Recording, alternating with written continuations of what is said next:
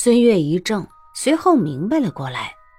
眼见丁晓峰要骗出了胡胖子的名单，就可以升做江都副将，自己就想要挟司空城，也要来敲一杠子，心里叹息。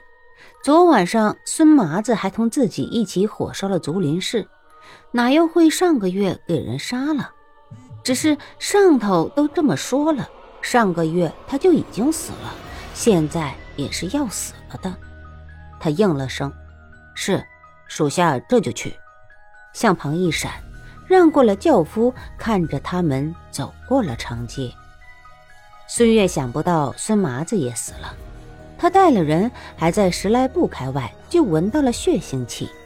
众人面面相觑，一个眼色，人已是包抄了过去。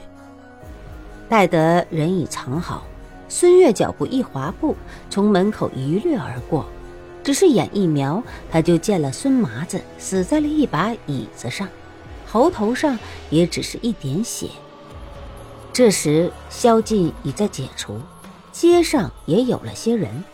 孙越一摆手，轻轻地走了过去，仿佛是他怕孙麻子给他的脚步声吵醒了一般。孙麻子喉头上的剑痕还在向外溢着血。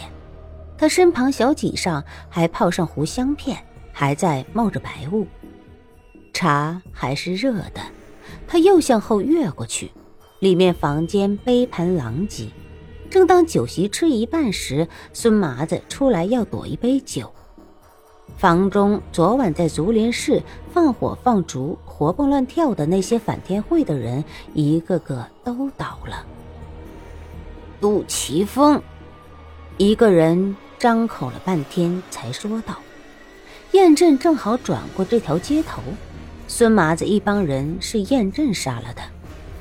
昨夜司空城一行人回来时，伙计们上去伺候，一不小心就有人说了出来：‘他妈的，这回烧了竹林寺，地方上的那些官又要发一笔财了。’店中刚好跑堂的一个伙计李二毛的三叔就在竹林寺出家。”燕震给一阵说话声惊醒的，掌柜的，就求求您老人家了，小人结了工钱，定是要回历城乡下的老家的。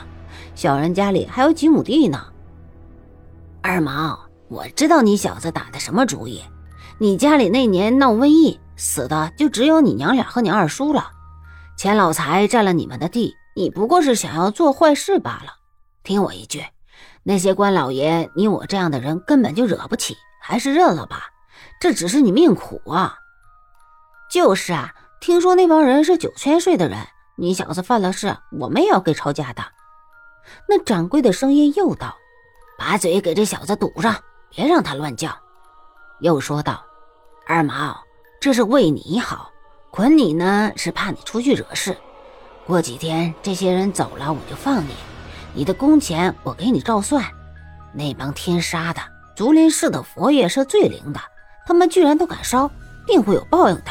你放心吧，我们都出去吧。这些人的声音虽远，但燕震却听了个明明白白。想了一想，起来，换上了夜行衣。刚到门口，一抬头，大吃了一惊。远天上一片明亮。刚才他睡在床上，还当是院中灯笼的光，分明就是冲天而起的火光。他关上了门，转身打开窗，人影一闪，飞身上了一株树。出窗的瞬间，他手疾轻巧的一带关上了。四下还是没有人，只是后面的第五六重院房上有人拿了兵刃在巡走。验证到了竹林寺。等得官兵都走了，这才上前。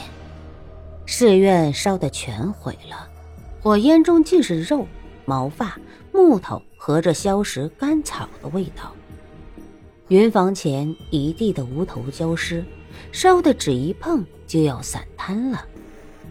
燕震歇了口气，再一定神，心知这里的事非得孙麻子帮手不可，立时便赶了去。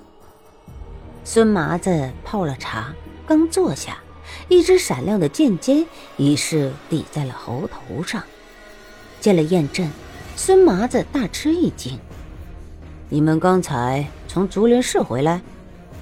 虽见了燕震的脸色不善，但他一时间连说谎的胆识都没了，惊恐的点了点头。燕震再不说话，孙麻子只是见了他手轻动了一动，然后他已到了里间，而正在喝酒的那一帮人根本就没空管外面的，也没有人觉出灯影轻轻的一晃。孙麻子喉头一痛，全身抖得无力了。燕震老远便听见了小二在拍自己的房门：“客官，客官，您老要吃点什么东西吗？